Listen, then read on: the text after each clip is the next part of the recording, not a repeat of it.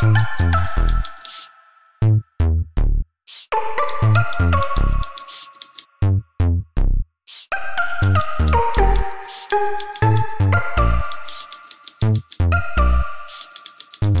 在巴黎，我记得我们深夜十一点住下来，第二天早上因为时差嘛，我五点就醒了。我打开窗子一看，外面的巴黎和我青年时代读过的巴黎完全是同一个巴黎，这一点令我非常震撼。因为我在那个窗子，我没看见一个现代化的巴黎，而是看见巴尔扎克、伊果·佐拉他们笔下。所写过的，留在我的记忆深处的那个巴黎，我觉得有点像去到了一个梦里面，就好像时光倒退，我是穿越了时间的隧道，呃，重新去到了十九世纪的小说当中。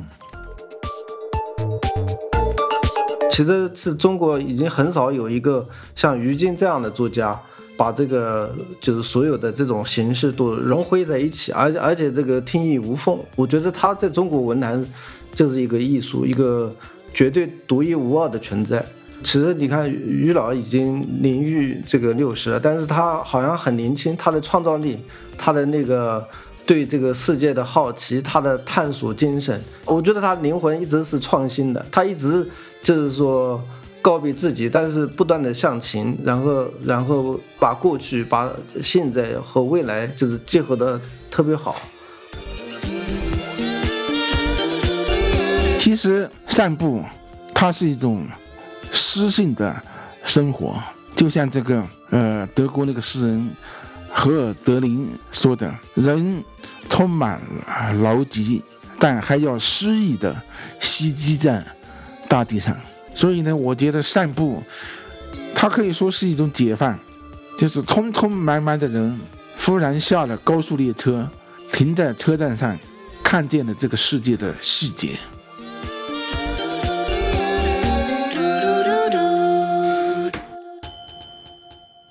欢迎收听跳岛 FM。人们的生活越来越忙了，大家已经忘记散步和午睡的美妙了吗？今天我们想跟大家来聊一聊漫步的意义。很高兴也请来了两位嘉宾，一位是诗人作家于坚老师。大家好，我是于坚，是《巴黎记》这本书的作者。很高兴和大家度过这么一个下午。好，另一位是出版人、诗人楚成老师。大家好，我是楚成。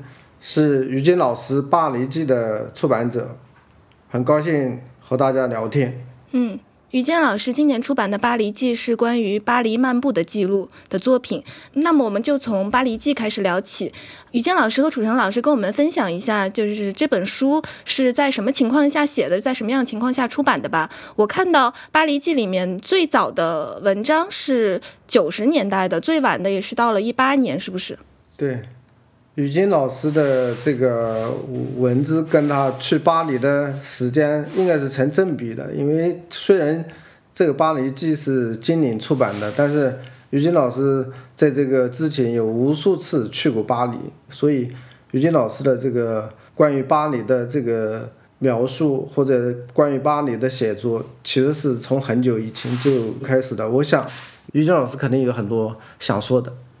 其实，在我没去巴黎之前，我的整个是青年时代，就是在文革期间，我就在地下阅读过很多法国的文学作品，所以呢，很多关于巴黎的那种场景生活，给我在青年时代留下了深刻的印象。我最记得是左拉的小说，还有巴尔扎克的外省生活之场景。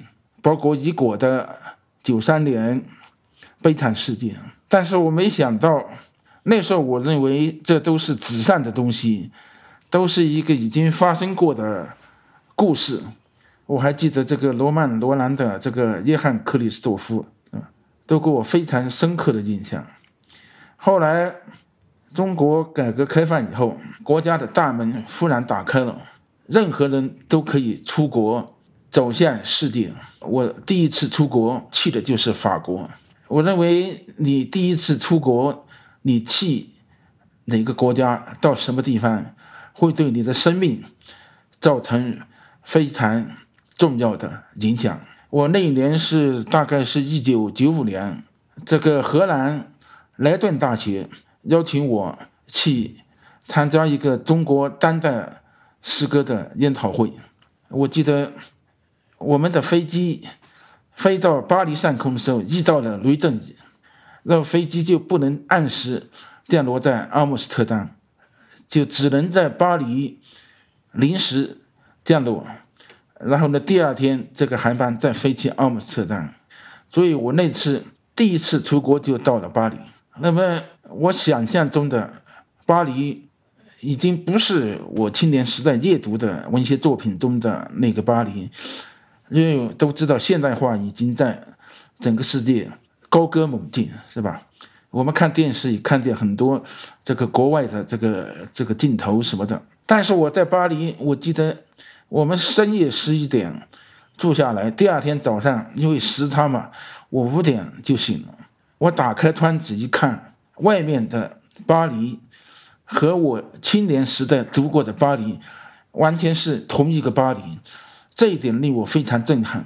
就是那种红色的屋顶、黄色的墙壁，还有很多桉树，秋天的乌云是吧？在天空有很多鸟飞过。我很吃惊，因为我在那个村子，我没看见一个现代化的巴黎，而是看见巴尔扎克、伊果、佐拉他们笔下所写过的、留在我的记忆深处的那个巴黎。我觉得有点像去到了一个梦里面，就好像时光倒退，我是穿越了时间的隧道，呃，重新去到了十九世纪的小说当中。所以从那次以后，我又多次去巴黎。那么，我把我在这些每次去我都会写一些片段，我并没有想到要写一本《巴黎记》这样的书，但是二十几年下来，我已经写了很多关于巴黎的这个杂记片段。那么正好这个楚成和我谈起来，我们觉得可以把这个这些东西连缀起来，把它成为一本书。这就是为什么《巴黎记》会在时间上有那么大的跨度的原因。嗯，刚才于坚老师也说到，其实巴黎本来是一个在您年少时候读书的时候给您留下的一个印象，像是说到约翰克里斯朵夫，《巴黎记》里面也写到，您年少的时候得到这本书的时候，心情是非常激动的。说这个给我的印象很深，说到说你读的时候，就是那个成长环境是真理沉默如铁，长者守口如瓶的一个环境，就是其实。得到那个书也是非常来之不易的，对不对？是的，呃，我的一个比我年长几岁的，这个我是初那时候我是初中生嘛，他是他是高中生，呃，他借给我的，我记得他装在一个军用挎包里面带来，然后呢，只给我看五天，我五天就必须还给他，那是四本书啊，四本书，用一个牛皮纸很旧的牛皮纸包着。你不知道里面是什么，然后我我五天都疯狂的看这本书，四本书全部看看完，还做了一些笔记，然后还给他。因为那时候你看这些书是很危险，因为那时候除了这个这个呃领袖的书、鲁迅的书，其他其他的书都没有。那时候书店里面，你你走进一个新华书店。那个书店的书架是红色的，全部都放着一本书，就是毛主席语录。就书店整个书店只有一本书。我去巴黎和一般的旅游者或者是去开会的人不一样，我就是一一个流浪者一样的流浪到了巴黎。我们那时候去，我去巴黎，后来是因为这个荷兰的那个会议会议结束之后，我去巴巴黎参加这个。导演谋生组织的这个秋天戏剧节，这些活动它它是一种民间性质的，所以我从这个阿姆斯特丹坐火车到巴黎的时候，说了有一个人会来接我。当我到里昂车站的时候，我谁都不认识。然后呢，我提着一个箱子，根本找不到来接我的那个人，我只好站在那个车站的。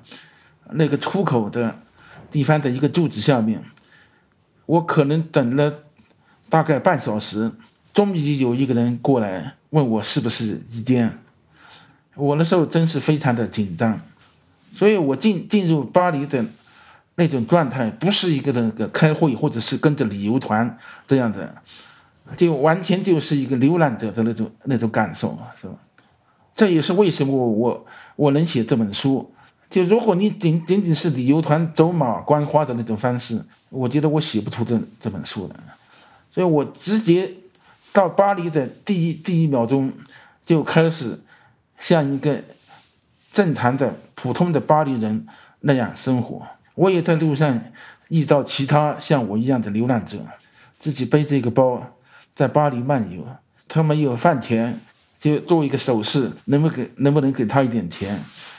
我就给他一点钱，所以这这些都是非常具体的，就不是说你去开一个会，然后在在一个什么指定的酒店里面住下来，然后我们到我那个人把我们接到这个巴黎十六期还是十七期一个一个住中东人比较多的一个小区，阿尔及利亚人什么的住的一个小区的一个很小的旅馆里面住下来。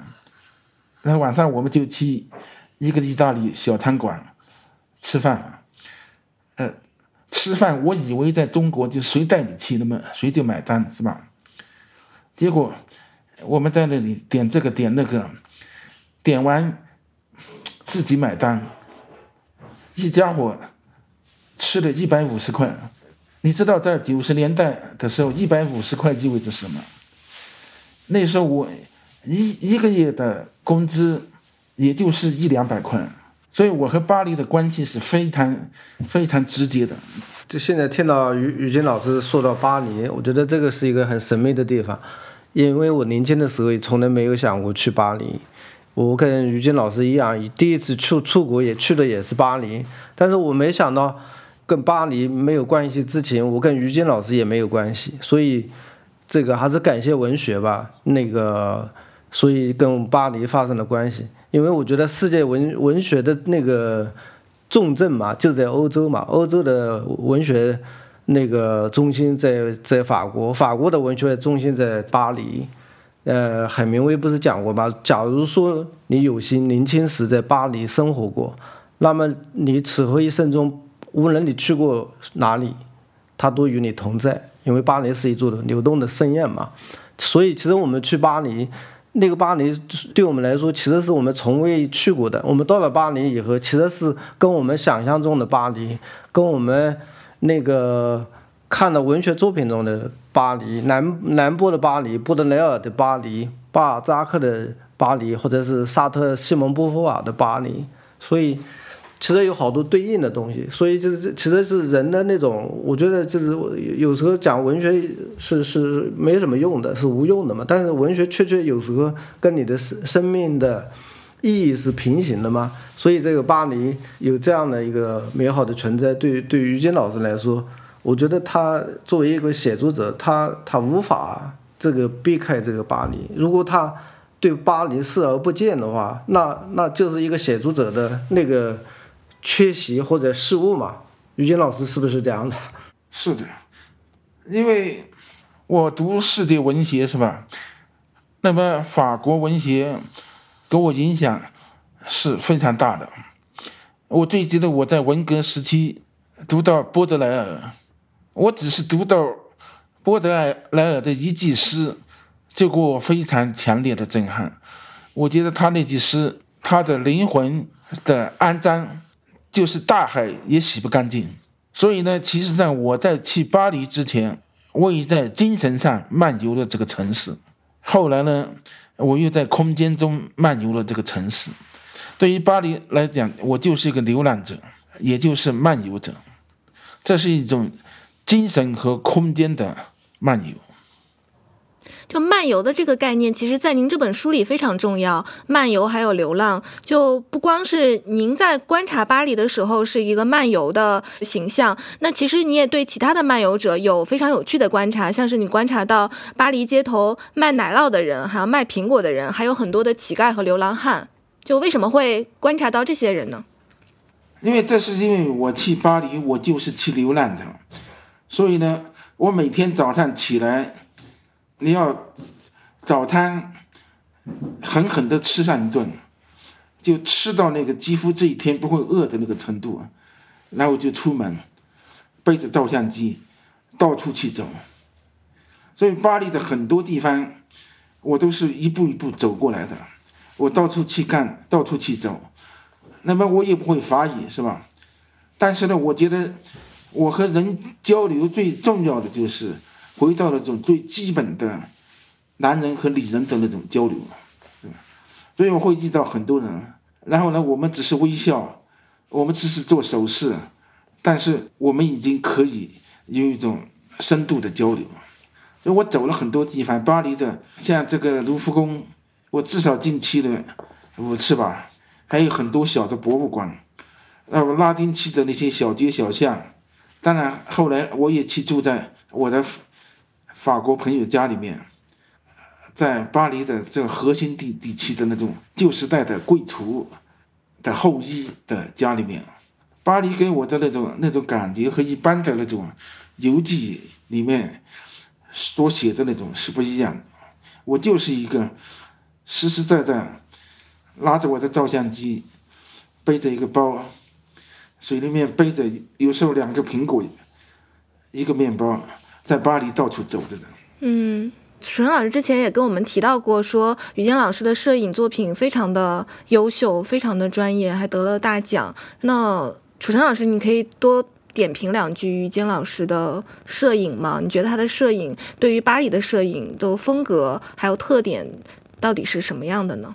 这摄影，其实对于于坚老师来说，是他一种文本吧。其实你也要把它作作为一种写作，我觉得这个是最可贵的地方。而且巴黎记，包括我前面出的那个印度记啊、昆明记啊、建水记，其实是中国已经很少有一个像于坚这样的作家，把这个就是所有的这种形式都融汇在一起，而且而且这个天衣无缝。我觉得他在中国文坛。就是一个艺术，一个绝对独一无二的存在。其实你看，于老已经年逾这个六十了，但是他好像很年轻。他的创造力，他的那个对这个世界的好奇，他的探索精神，我觉得他灵魂一直是创新的。他一直就是说告别自己，但是不断的向前，然后然后把过去、把现在和未来就是结合的特别好。我呢，我可以说。我的写作是一种看见的写作，我的写作不是一种从观念出发的写作。如果说的说的这个深奥一点，那就是它是一种现象学式的写作。我总是喜欢有一个田野调查的基础。这种写作方式呢，实际上是受到八十年代垮掉的一代的那种诗歌的影响。因为垮掉的一代的那种写作都是在路上的嘛，那么我这一代诗人呢，在八十年代是中国最早的那种要像垮掉的一代那样生活的这个诗人。我们主张的是行动，然后呢漫游，是吧？要用身体和世界发生关系，不是坐在书斋里面去想象一个世界，而是要直接去。看见这个世界，那么看呢？一个是把它变成文字的看，另外一个呢，二十世纪它也是一个图像的时代，是吧？如果我觉得传统中国的写作，它还仅仅只是认为这是一个书斋里面发生的行为，一个文字的行为，就是没有把图像视为一种现代的语言，是吧？呃。我呢，我是最早的比较直接的把图像和语言结合在一起，因为我认为它它是一种真正的现代写作，是吧？我认为现代写作不是说你你加入了什么流派，什么超现实主义啊、意识流啊等等，我不我不是那么看的。我认为现代写作直接就是用电脑，是吧？然后用照相机。这是最根本的和古典作家的非常重要的区别。我觉得很有意思的一点就是，刚才于坚老师说到你去过，就是去过也走到过巴黎的很多角落、很多地方。其实这本书里面最让我印象深刻的是，你对于跳蚤市场还有二手书店的观察，你还写后面有一首诗叫《二手店颂》，是不是？就是在说二手书店里面会有什么样的交易，会发生什么样的事情？我觉得这个非常有意思，因为它是一个旧的，就是关于旧的东西的一个集结的地点。您为什么会偏好跳蚤市场和二手书店？这这这个问题问得很好。二十世纪中国的思想的主流是五世以来的这个维新，是吧？到今天，新的就是好的，已成已经成了一种普遍的常识。所以，在中国没有跳蚤市场、旧货市场，这些都是被视为是藏污纳垢的地方，只能躲在城市的小角落里。你不能想象一个卖二手货的店在市中心的商业中心，但是巴黎的二手店是在。市中心最繁华的地方有很多，那么我当然是也是一个受到这种维新的这种思潮影响的这么一个人，但是我到巴黎之后，我忽然发现另外一种看世界的方式，而这种世界观和中国被二十世纪所抛弃的这种古老的世界观是一致的，那么就是孔子孔子讲的温故知新。这这这个对巴黎这个对我的这个这个冲击太大了，我忽然发现，那时候就我们一直在拆迁嘛，是吧？要把一切旧的东西全部拆掉，建设一个更美好的新世界。但是巴黎在他在建立新巴黎的同时，他也保持着旧巴黎。比如说巴黎那些古老的教堂，他不是把教堂拆掉，是用现代的材料。来建设的东西，它依然是一个教堂。我们这里是文庙什么的都没有了，全部拆掉了。巴黎这个对我的这个冲击太大，相当之大。那么我青年时代阅读古典文学的那些记忆，因为我少年时代是呃在昆明，我是一个古典文学的背诵者和读者，那些东西就活过来了。我重新意识到什么是旧，是吧？旧的东西难道只有负面的因素？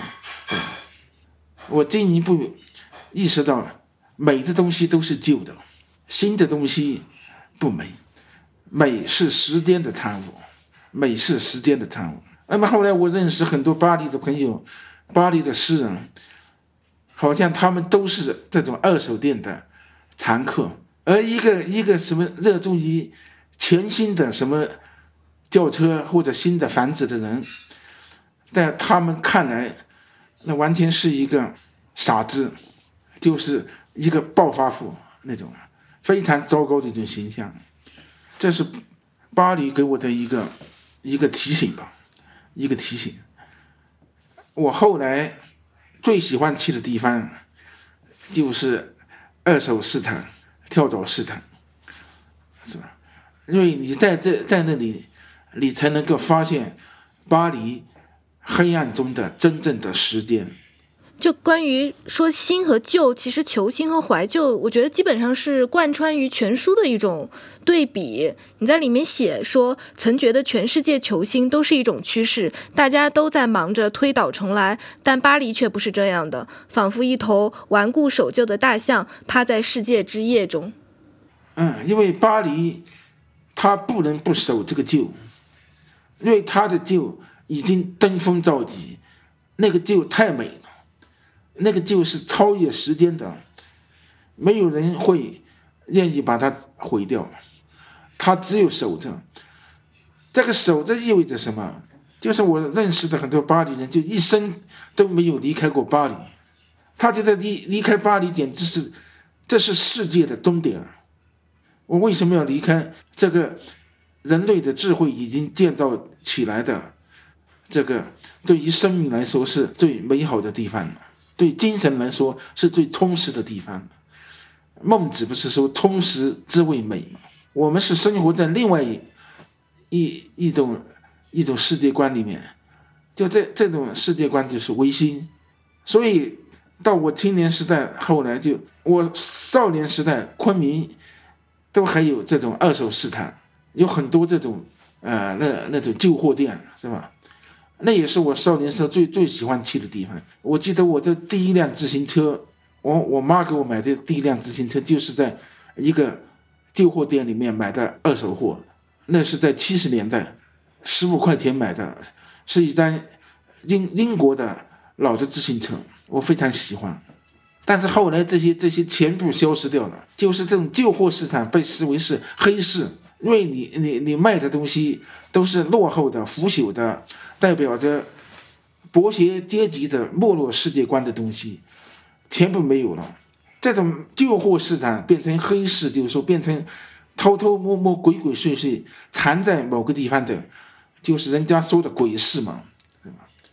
所以到了巴黎，我发发现这种如此巨大的、在灿烂的阳光下的这种这种跳蚤市场，我真是非常感动。我童年时代的。那那种记忆又复活了，我马上投入到这些跳蚤市场里。我记得我第一次去巴黎，后来我就去巴黎，好像是地铁四号线的那个终点有一个跳蚤市场，那里面简直，你要你要认识巴黎，你要知道巴黎人怎么生活，你去跳蚤市场就知道知道，各种各样的人，而且呢，我发现每一个人。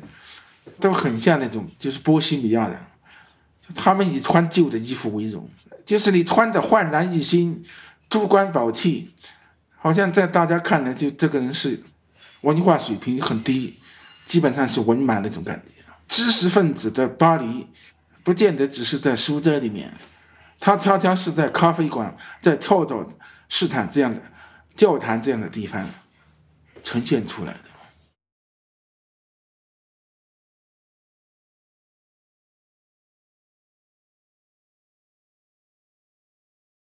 我就想到中国有个成语叫历久弥新嘛，其实所有的旧，所有的旧对于人来说其实是另外一种新的。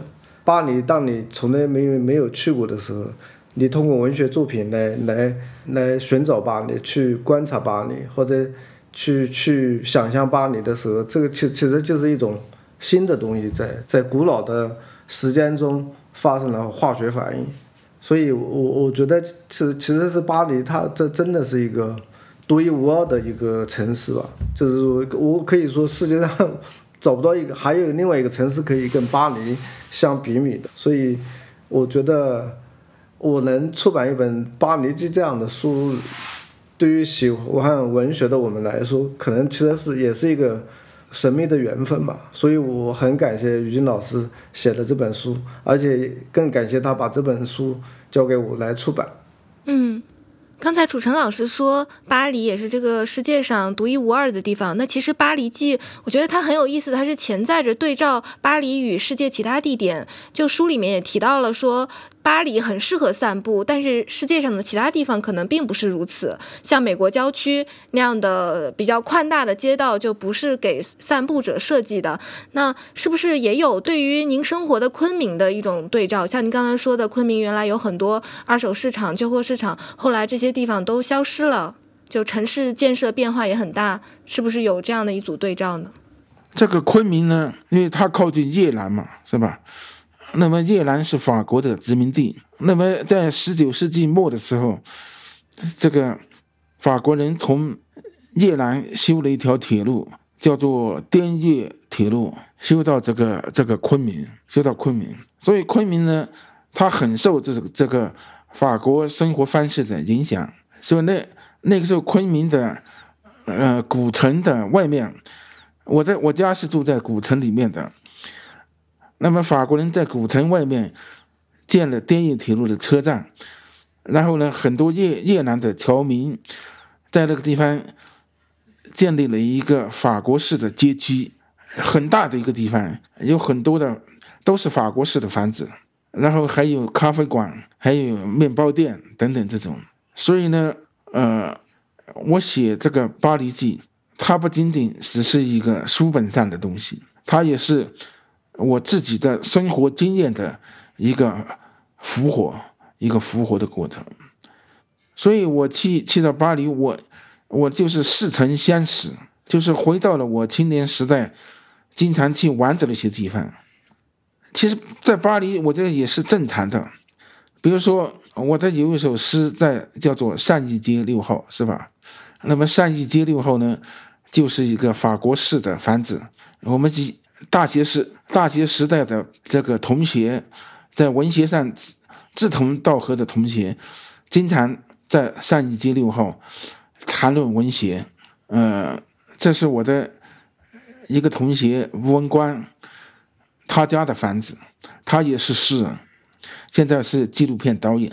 我到了巴黎之后，就是翻译我的诗的其中的一位朋友，那个那个朋友呢，他是在中国待过很多年，他的中文说的很好。那么他非常的喜欢诗歌，他自己不写，所以呢，我去法国有时候就会住在他家里面。那么他就带我认识了很多巴黎诗人，就不不一定是著名诗人。就和我的那个三街六号的的那些诗人朋友一样的那种诗人，他们没有那么知名，但是他们都都喜欢诗歌，他们都都都在写诗。我和会和他们一起到某个人的家里面去朗诵、谈论文学。我们也到也到这个其中一位诗人的家里面，那那位诗人把他家的楼下变成一个。可以诗歌进行诗歌朗诵的沙龙一样的地方，经常在那里举行这个诗歌朗诵，所以我感觉到就像是上义街六号被搬到了巴黎，就是这种感觉。我在这这首这这本书里面也有写到。那是你们是一种诗人的聚会是吗？对，诗人的机会。所以巴黎的诗人很多了，因为我记得《巴黎记》里面说，巴黎使得诗意的公开化成为可能，就是巴黎让诗意变得非常的公开而且正常。就作为一个诗人，也并不是一个特别非常特别的事。有很多的诗人、画家、音乐家，嗯，而且他们有很多都是流浪者，他们都都做着伟大的文学梦，是吧？想象着自己是未来的海明威，是吧？因为巴黎的那些旅馆，每个旅馆的门口都贴着一个小铜牌，就某某曾经在这个旅馆住过。所以你走到这里，你会发现这个是兰波住过的旅馆，那那是魏尔伦在巴黎时住的房子，是吧？这是海明威住的旅馆，海明威住的那家旅馆我就住过一次，当时我是和欧阳江河去的。他的英英语比我的好，他的外语比较好。就他打听到海海海明威就住在这个小旅馆的顶层那里，然后他每天下楼来去垃圾箱里面去找面包吃之类的。那我们那个小旅馆下面就有一个流流浪者，他占据了一个门厅和他的狗，很大的一只狗，他每天就睡在那里，就放着一个一个包在前面，你可以给他一点钱。那么，因为我语言不通，但我很怀疑他就是一个诗人，因为很多诗人都喜欢这种波西米亚式的流浪的生活，他们讨厌那种那种新的生活，呃，那种按部就班的那种生活，是吧？那种办公室的生活，是吧？雨坚老师说到小旅馆，你的书里面也说。呃，就是跟这种小的旅馆形成对照的是，像五星级宾馆一样的地方，你有一个对比，就说是一个狗窝和金窝的对照。这个很有意思。你说金窝没有细节，没有时间，没有历史，缺乏经验，陨石般从天而降，倒霉的人们只有牺牲自己的生活去适应它，也许终其一生都无法适应。而细节意味着失意，人生活在细节之中，完全没有细节的地方就是牢房。于坚老师跟我们讲一讲，你是怎么想到金窝和狗窝的这个比喻呢？这个好像是一句俗语，就是有时候平常口头会会说的吧。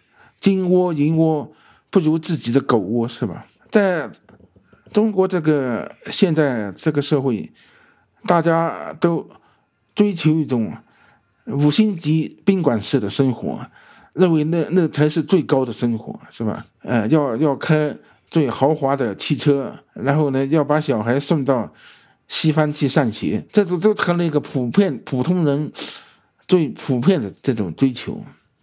这种生活在我看来，它是同质化的。那五星级宾馆不是都是一样的吗？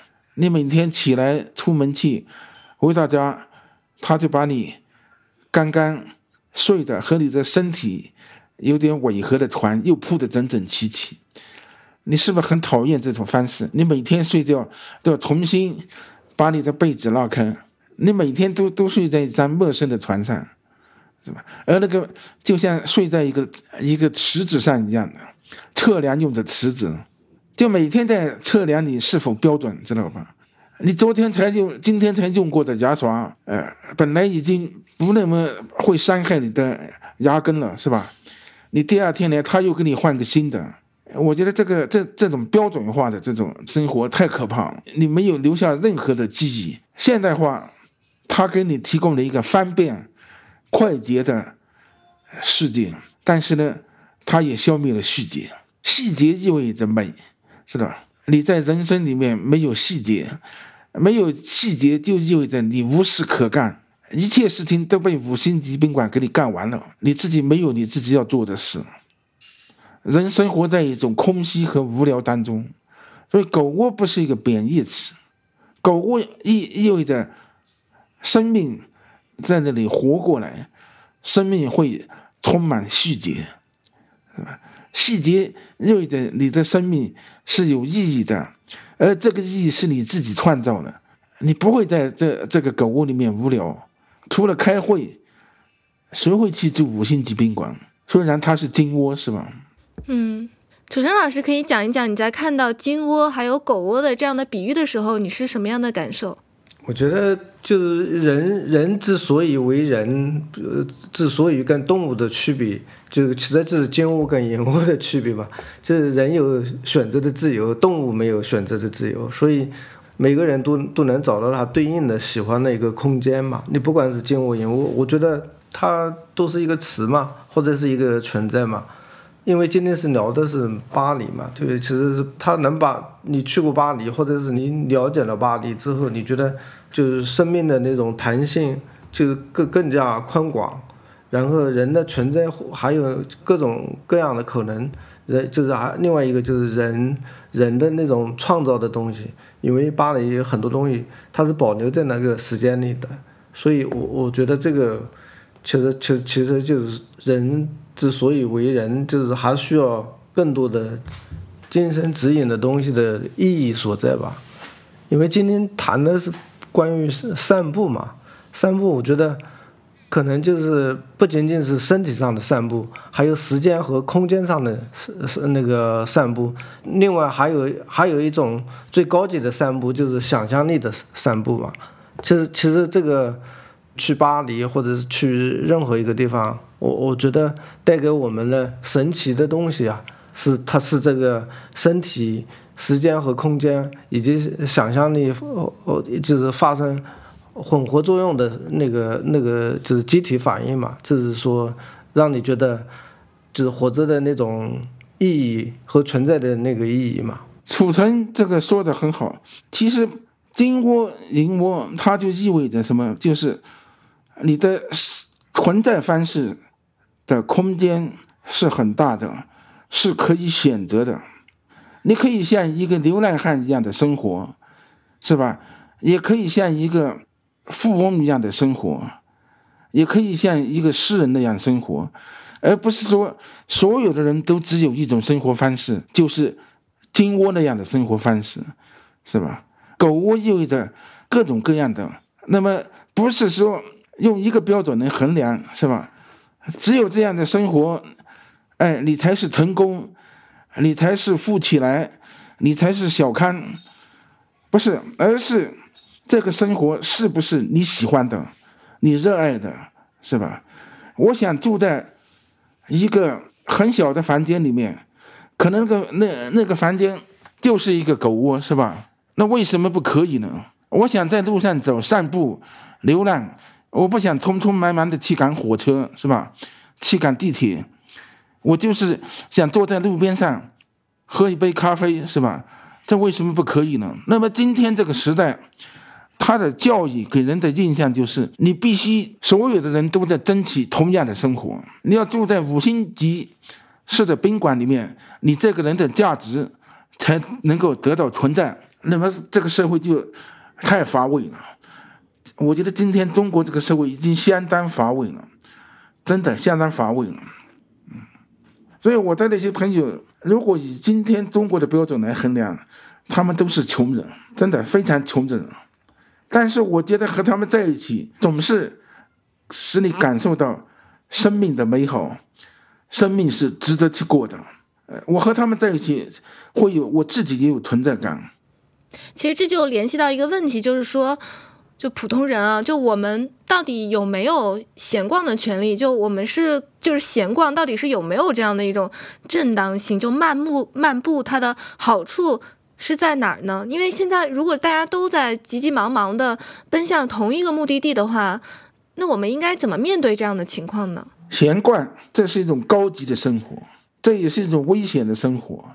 因为你对精神的要求超过了对物质的要求，那么我认为重要的不是随气闲逛，随匆匆忙忙。我觉得匆匆忙忙也很好，闲逛也很好。重要的是一个城市要容忍匆匆忙忙的人，也要容忍闲逛的人。特别是我们的教育，就是教育不能只只是肯定。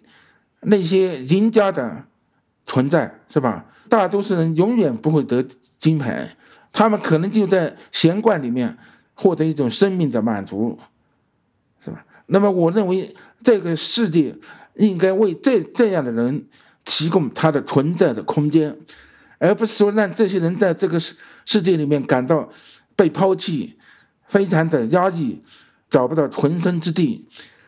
这就是巴黎的魅力所在。哎，我觉得那个最好的状态应该是散步的状态嘛，因为你整天忙忙碌碌，就是人的身体需要解放，就是说不能整天像于于金老师讲的，就是说，其实你挣钱其实也是为了，我觉得其实就是为了去散步嘛，在现在这个社会嘛，当然要解决这个吃饭的问题。就是这些问题解解决了之后，就是散步的意义更重要。我觉得就是说，人要打破日常生活的凝贯性，就是只有通过散步去完成。散步意义就就是很大，就是说这也是人人存在的东西吧。人生而为人，来到这个世界上是很悲观的，就是死亡最后最终是他的目的，所以那个必须要。通过一些方法去排除掉一些无聊的东西吧，就是我觉得正正因为如此，散步才把无聊的东西变得有趣吧，有有趣的东西变得更有意义。主持人老师刚刚说打破日常生活的连贯性，这个是什么意思？你可以稍微解释一下吗？我我其实说的这个意思就是说，人不能就是说只为了一个目的去生活，比如说挣钱，像于金老师讲的，就是为了。这个某一种东西吧，其实我就我相信于军老师写作也不是他唯一的生存的目的，写作只是他人生的那个十分之一而已，十分之一美食，十分之一家庭，十分之一摄摄影，十分之一的这个朋友，就是反正他有各种各样的十分之一，就是十分之一里面还可以分解嘛，其实我觉得都是人生的一部分，就是如果一个人他的活着或者存在的。意义和价值只有一种目的的话，我我觉得这个人是毫无意义的，对吧？所以我们不不喜欢那种，就是说亿万富翁，觉得他他挣钱是他唯一的目的嘛。当然，为亿万亿万富翁也为了让自己显得更多元，他会做一个美术馆收藏啊，喜欢各种各样的东西。我他就是就是还是不一样的东西。所以我的意思就是说，人就还是要创新你自己的生活吧。其实散步，它是一种诗性的生活，就像这个呃德国那个诗人荷尔德林说的：“人充满劳疾，但还要诗意的袭击在大地上。充满劳疾就是说你要去为了你的生存斗争，是吧？呃，这是一般意义上的生活，是动物和人都有的生活。但是人的生活比动物的生活更具有超越性，是因为人会想他为什么要活着。散步意味着什么？意味着你停下来。最近这个时代，我们匆匆忙忙的都走在一条要你追我赶的富起来的这个道路上。那么，你散步，实际上它是对物的一种超越，就是对一种唯一的目标的一种超越，就是你忽然忽然停下来。你不再为一个目标而焦虑，而是你忽然看见哦，我的周围的世界，我生活的世界是这样的，是吧？呃，你看见路边的下水道边上长出来一棵野草，是吧？你看见在摩天大楼的后面挂着一轮茶叶，是吧？然后呢，你因此会去想。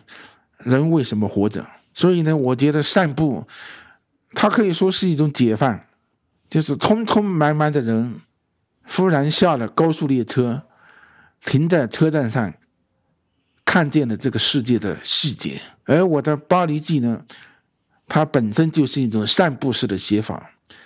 这个书为什么来来回回过去、现在、现在、过去，是吧？它本身就是在我写的时候，就是让他在写的方法上，也让读者感觉到这就像是一次散步。散步它意味着目的地不明，是吧？你也不知道你要去哪里，你哪里感觉好往哪里走嘛，是吧？哎，那边有一片是有一个小咖啡馆，我可以去坐一下；这边有一个小花园，我进去坐一下，是吧？那边有一条小巷。我顺着那个小巷走到头，我有一次就是看见一条小巷，非常的感觉非常好，我就走进去看看它通不通，结果它不通。但是我在那个小巷的尽头发现了一个小商店，是吧？里面都在卖那种二手书的一个小商店，我又在里面又买买了一本书。所以散步实际上它是一种，呃，它是一种世界观，它是一种充满哲学的。生活方式。嗯，两位都去过巴黎，您的书里面也提到说，巴黎的拱廊街非常方便人们漫游，然后说漫游相当于收藏，而收藏然后又等于包浆，就说散步变成了一种包浆的行为。就是你在漫游中，你去发现时间嘛，是吧？包浆是时间的产物嘛。你走到这里，这个教堂的古老。是吧？它的磨损的程度，它的砖的残缺的程度，和那个教堂是不一样的。这条街的时间和那那条街是不一样的。那么它后面有很多的生命的创造在里面，是吧？很多，实际上就是普鲁斯特的那个小说讲的“追忆似水年华”，就是在写包浆，可以这么说。嗯，那。于坚老师和楚成老师，你们俩现在会每天会散步吗？那大概每天散步的时间是多久？会去什么样的地方呢？我现在经常坐公共汽车进城里面。我家住在郊区嘛。你你看过那个费里尼的那个他的回忆录？他就讲他晚年的时候，他忽然又坐坐上公共汽车，他觉得有有一种新生的感觉。他又听见了周围的那些陌生人在谈论他们家里面的事情。那种感觉对他来说是非常的震撼。作为一个作家，我觉得你不能失去你和地面的联系，所以我什么事去哪里都用走的，因为这个世界最基本的交通就是步行嘛，是吧？你坐在飞机上，坐在高速列车上，这个世界和你一点关系都没有。生命变成一个罐头，就活在一只由高速列车、飞机机舱。五星级宾馆组成的罐头里面，你只不过是一个灌装的人。中国过去的文学的传统，它总是在写散步的，它总是在告诉你怎么样的生活才是美的生活。仅仅只是物的生活，物这个词，在中国的传统的文学里面是个贬义词。你看那个呃，范仲淹在他的那个《岳阳楼记》里面有两句话很重要，对，那两句话影响了我的一生，叫做“不以物喜”。简单的讲，就不不因为物的占有而沾沾自喜，是吧？然后呢，不以己悲，是吧？不以不因为自己的命运的遭遇、失败或者胜利而这个这个怨天尤人，是吧？他这个这个意思，从庄子、老子开始，中国人就意识到物对人的那种异化，是吧？这一点，马克思在十九世纪他的这个政治经济学手稿里面才提到这个东西，就是异化嘛。物质经济对人的异化，然后呢，二十世纪呢，美国出现了这个梭罗，这个十九世纪欧洲出现了尼采，他们都意识到这个物对生命的控制的这种恐怖，是吧？那么现代主义文学，我觉得可以说，它就是一种从物质主义里面逃亡的一种文学，是吧？怎么对抗物质主义对人的生命的异化的文学？无论卡夫卡，是吧？还是这个现在。今年获诺贝尔奖的这个格里克，那那位美国士是吧？这个成了二十世纪以来西方文学的一个主题。这个伟大的主题是中国文学一直的主题，只是我们在二十世纪被我们完全遗忘了，彻底的遗忘了。所以，在我的《巴黎记》在某些方面，我也是要重新唤醒读者对我们自己传统的记忆。中国人过去。住在这个四合院里面是吧？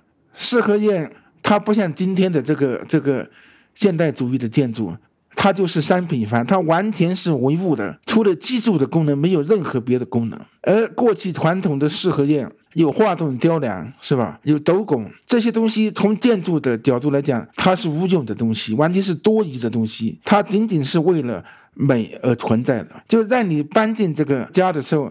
你觉得不仅仅只是一个野兽住的山洞，是吧？而是搬进了一个宫殿。我把那些中国那些过去被拆掉的四合院，都叫做私人的宫殿。你想想现在那种画栋雕梁、那种斗拱、那种飞檐，是不是一座一座座宫殿？就人不仅仅只是作为一个遮风避雨的野蛮人住在这个房子里面，他要作为一个人住在里面，而人是知道什么是美的。所以在古代中国的传统里面，每一个人都要追求美，不美的生活是不值得过的。我是于老说的很好了，他其实我觉得散步对我来说是我最美好的向往的生活之一吧。其实有时候忙忙碌碌的，就经常从这个地方到了另另外一个地方，呃，所有的目的地到了以后，其实就想散散步啊。我觉得散步如果能。每天都可以去很好的散步的话，这个人是很幸福的，对吧？我我我很希望我能从北京散步到昆明于金老师的家中去，一年两年也行。如果真的有一天能够这样的，我觉得是是最幸福的一件事。人就是说这种形式吧，去远离平庸的生活。嗯。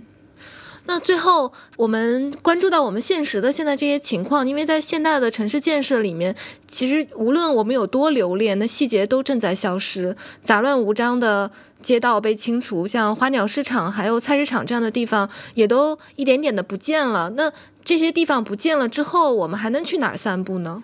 就我不知道两位怎么看这个，因为我我很喜欢花鸟市场和菜市场这样，但是现在发现他们越来越花鸟市场可能就没了，菜市场可能越来越规整进入室内啊。我觉得这个一方面是我们要通过我们的写作、我们的出版各方面来改变这种世界观，是吧？就是新的就是好的生活，只有一种方式，只有富起来才是。唯一的生活，我觉得这种世界观太可怕。另外一方面呢，对你说的这个没有散步的地方，是吧？用我的话来说，越来越不好玩了。这个城市里面已经没法玩了，没法散步了。就是你除了散步、上班，然后去购物中心购物，然后回到小区、回家去看电视，这个世界变得越来越乏味。那么，我觉得只有现在散步的地方就是你自己的房间，是吧？